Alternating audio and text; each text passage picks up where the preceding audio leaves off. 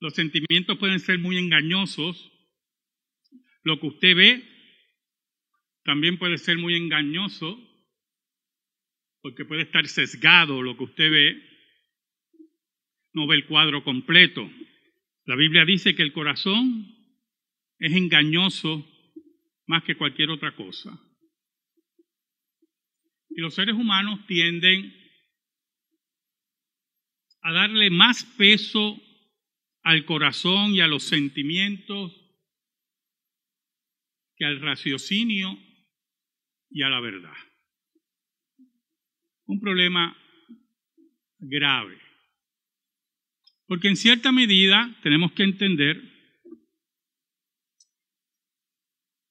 que la escritura, la palabra de Dios, la vida cristiana, la fe cristiana es una fe histórica, basada en hechos históricos que cambiaron la historia.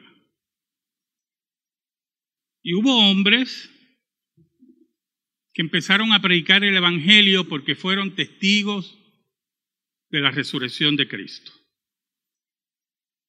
Pero la pregunta era si de verdad Cristo había resucitado. Si la interpretación que daba Cristo de las escrituras como rabí era correcta. Por lo tanto, en ese sentido, más que la emoción de oír al maestro, de seguir al maestro, de ser testigo de eventos sorprendentes, era la firme convicción, hermano, que Cristo interpretaba correctamente la ley y que era el Mesías enviado. Esa es una pregunta que Jesús le contesta a los discípulos en Mateo 24, del 36 al 49, que es el pasaje de esta mañana. Oramos. Dios bueno, yo te doy gracias por tu misericordia, porque a pesar de nuestras faltas y nuestro quebranto de la ley, tú nos perdonas por los méritos de Cristo. Escóndenos bajo la sombra de la cruz para que tu nombre sea proclamado. Que el Espíritu de Dios tome tu palabra y llegue al corazón de tu pueblo con convicción de que la misma nunca se equivoca. Te lo pedimos, Señor, en el nombre de Jesús. Amén y amén. Los versículos 36 y 37 del capítulo 24 dicen de la siguiente forma. Mientras ellos aún hablaban de estas cosas, de, de, las cosas que habían ocurrido en esos días, Jesús se puso en medio de ellos y les dijo, pasa a vosotros. Entonces, espantados y atemorizados, pensaban que veían espíritu. Es interesante porque hombres que se habían esparcido, el rumor y lo que oían que Jesús había vencido la muerte, los vuelve a reunirse. Mire, yo me acuerdo que en 1990 yo, a través de la universidad, fui a Europa a estudiar un mes historia de Europa. Pues los estudiantes todos estamos así estudiando, nos conocimos, recorrimos varios países, tuvimos reuniones con profesores. Y al final, aunque hubo problemas en el viaje, pues usted sabe cómo es la juventud, al final del viaje, pues, uno quería seguir por Europa, ¿verdad? y después del viaje, pues, muchos de nosotros nos volvíamos a reunir para repetir y revivir lo mismo, ¿Qué ocurrió en París? ¿Qué ocurrió en Madrid? ¿Qué ocurrió en Roma? ¿Qué ocurrió en Atenas? Y lo mismo, y lo mismo, y lo mismo. Y de ahí salieron buenas amistades, muy buenas amistades. Pero poco a poco el grupo se va disolviendo porque cada cual tiene sus intereses. Algunos se casan, otros están en sus trabajos. Y ya repetir las mismas historias de Europa, pues ya uno se cansa de eso. Por lo tanto, la actitud de los discípulos de reunirse por los rumores que se oyen de que Jesús venció la muerte es una actitud normal de personas que son, que han llevado una experiencia común, que fue estar tres años y medio con el maestro, y que al mismo tiempo se sembraron profundos interrogantes cuando Cristo es asesinado. Por lo tanto, cuando surgen todos esos interrogantes, surge el rumor que el maestro había vencido la muerte y ellos se reúnen para hablar, oye, pero hemos oído de gente que caminó con él, de mujeres que lo vieron resucitado, de ángeles. Y eso es lo que dice el versículo 36. Y en medio de esas discusiones, de esos intercambios, de esas dudas, en medio de la confusión y las preguntas, en medio de eso apareció Jesús. Y ellos, fieles a todas sus supersticiones, creían que estaban viendo un espíritu. Por lo tanto, no importó, escuchen, los testimonios que oían de las mujeres, de los caminantes de Maús, no importó nada de eso. Jesús aparece en medio de ellos, dice, pasa vosotros, shalom. Y ellos creen que es un espíritu. Se asustan, tienen miedo, como muchos de ustedes que ven una película de terror y se mueren de terror, y creían que estaban viendo un espíritu. Jesús que sabía lo que había dentro del hombre. El versículo 38 dice, pero él les dijo, ¿por qué estáis turbados y vienen a vuestro corazón estos pensamientos? Jesús sabía la profunda confusión que había en ellos, el dolor que había en ellos, las preguntas que había en ellos, la turbación que había en ellos. Como mire, sabe nuestras confusiones y preguntas y turbaciones en nuestra vida diaria. Es el Jesús que siempre estará en medio de ti, poderoso, como dicen los profetas, y traerá paz. Y Jesús los interroga, los interroga con esos sentimientos confusos que tiene. Con esos sentimientos contradictorios y lo primero que ataca es su concepto de que Él es un espíritu. Lo primero que ataca. ¿Sabe por qué, hermano? Porque es lo más que le da miedo. Lo más que le crea terror a ellos. Escuche, es que estén viendo un espíritu. ¿Sabe, hermano? Yo todos los días, e inevitablemente, cuando duermo me levanto una vez, ¿verdad? Le he dicho y voy al baño.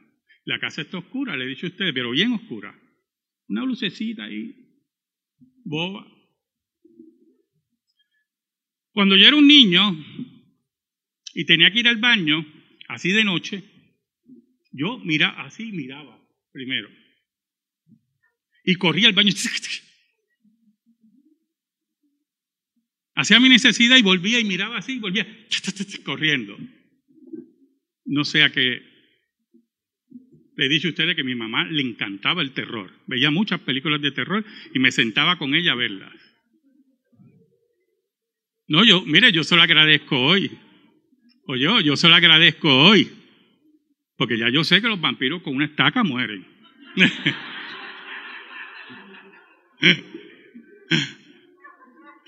Oiga. Y Jesús ataca primeramente eso porque a base del miedo de creer que es un espíritu, es un concepto falso de la vida después de la muerte. Porque el que muere va a dos lugares, uno de ellos. Y punto. Y por lo tanto, tener conceptos equivocados de la vida después de la muerte o que los espíritus aparecen, afecta nuestro, escuche, nuestra visión de la realidad. Y se crean mitos alrededor de eso y leyendas. Y que mi mamá me visitó los otros días, o mi papá, o mi hermana, me acuerdo que una vez me dijo, mi hermana menor, me dijo, no, yo voy a votar por tal partido, porque si yo no voto por tal partido, mi papi va a aparecer y me va a jalar los pies.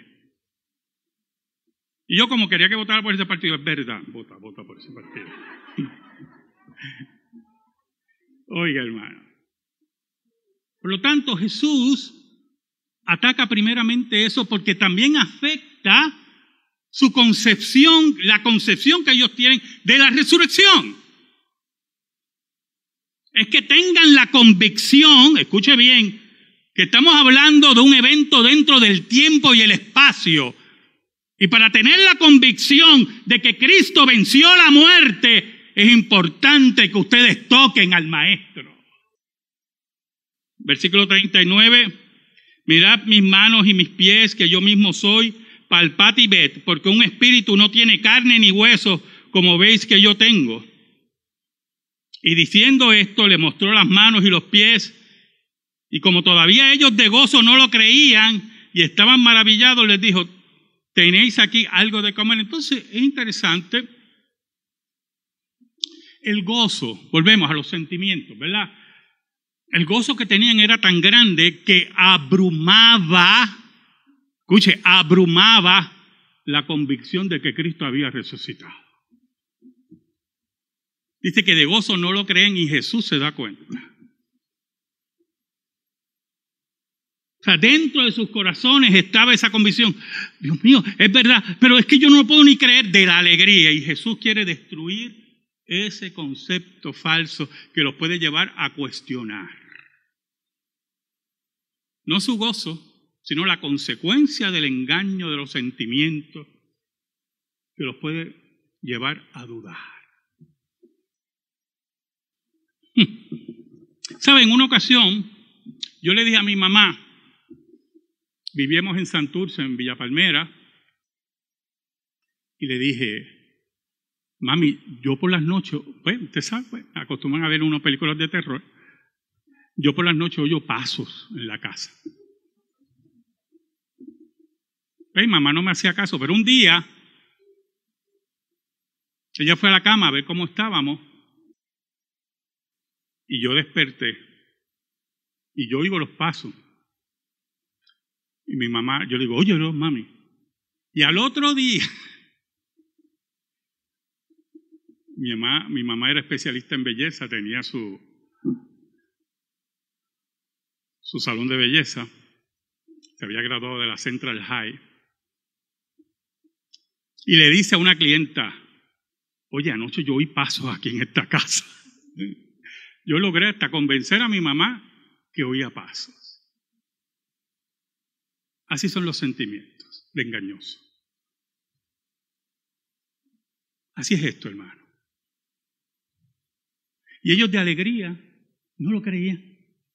Y Jesús, mire cómo dice, y como todavía ellos de gozo no lo creían y estaban maravillados, les dijo, ¿tenéis aquí algo de comer? Entonces Jesús, va a la segunda prueba de que Él no es un espíritu y pide algo de comer.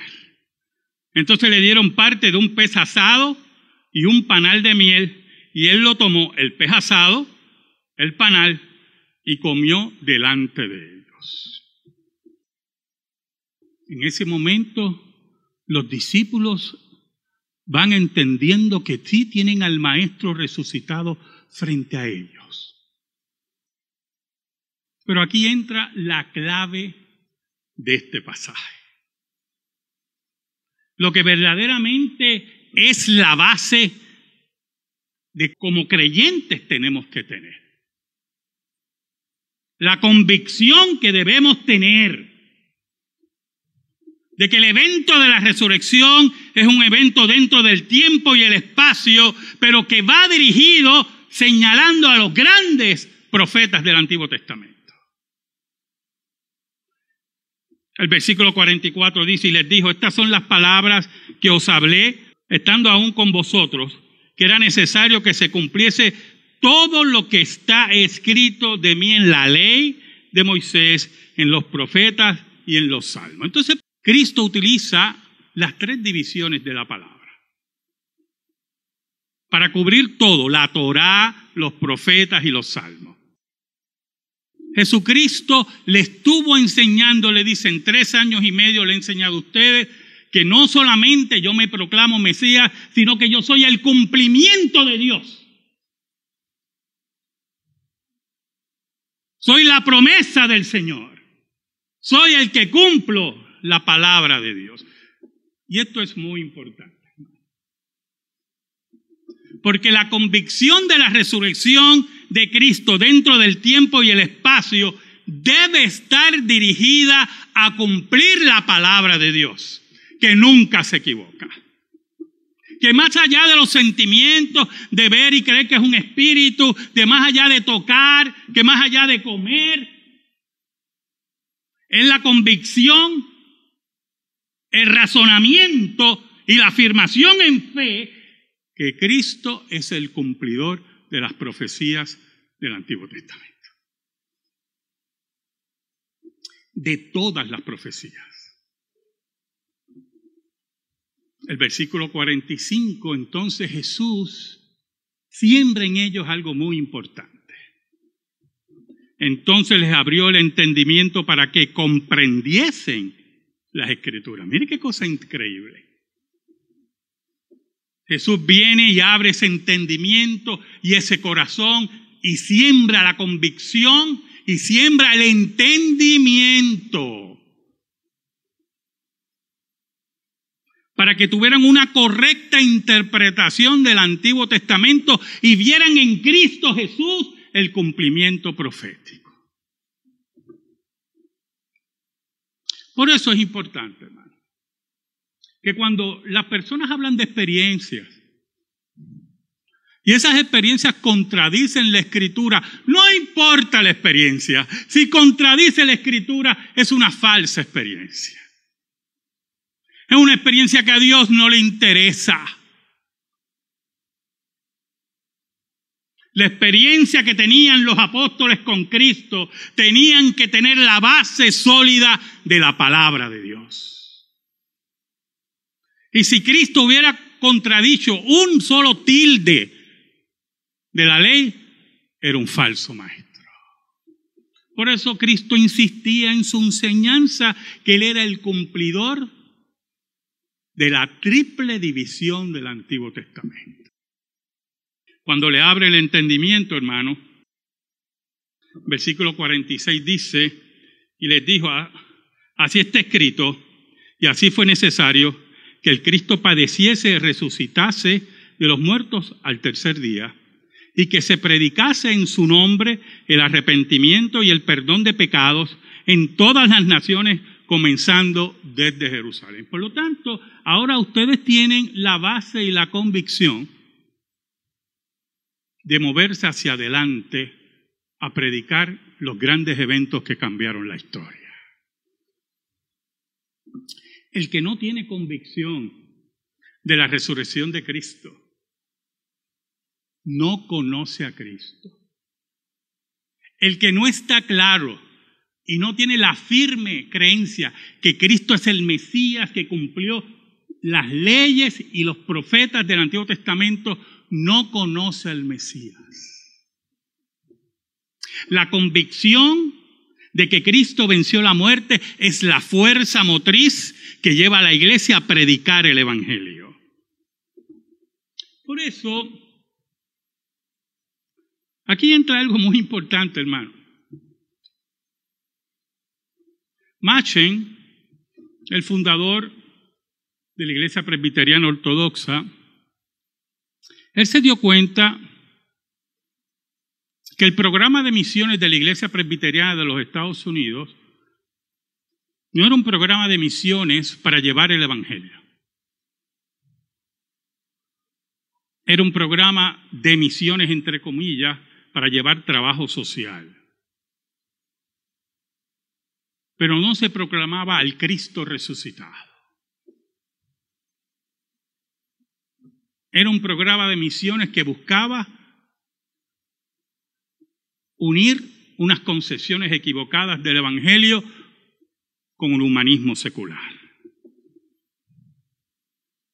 Y él decide entonces fundar un programa de misiones independiente que llevara el Evangelio de Cristo, llevara la convicción de la tumba vacía. Los impíos que rodeaban a Machen lo odiaron por eso. Porque ellos no querían que la tumba vacía se proclamara, ellos querían enterrar la tumba vacía. Y Machen firme sale de la iglesia presbiteriana de los Estados Unidos, sabiendo que esa iglesia había apostatado de su fe y decide llevar lo que dice la palabra de aquí. La convicción, la convicción de que la palabra de Dios tenía que ser entendida correctamente.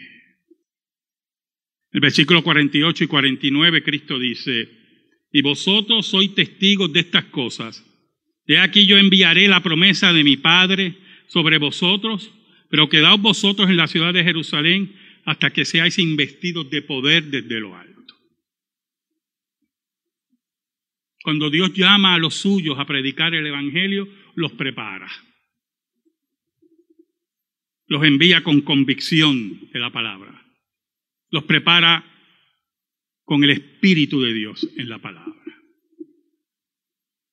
¿Sabe, hermanos? Y muchas veces cuando llevamos la palabra posiblemente a nuestros familiares, a nuestros amigos, a nuestros compañeros de trabajo, a donde sea. Algunas veces podemos estar turbados, posiblemente tenemos preguntas, pero tenemos la convicción firme que la tumba está vacía. Hermano, no importa que estés turbado.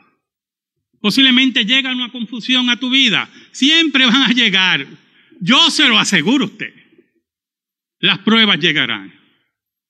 Pero aún en medio de toda esa turbación, Tengamos la convicción que la palabra de Dios nunca será frustrada. Y aún en medio de esa frustración, que posiblemente quiera naufragar nuestra vida, allí en medio Jesús se pondrá y nos dirá a cada uno de nosotros, paz, paz a vosotros. Amén. Gracias te damos, Señor. Y te pedimos, Señor, en el nombre de Jesús, que tu palabra eterna sea depositada en nuestra vida y sea guía para la misma. En el nombre de Jesús. Amén y amén. Estamos en silencio, hermano.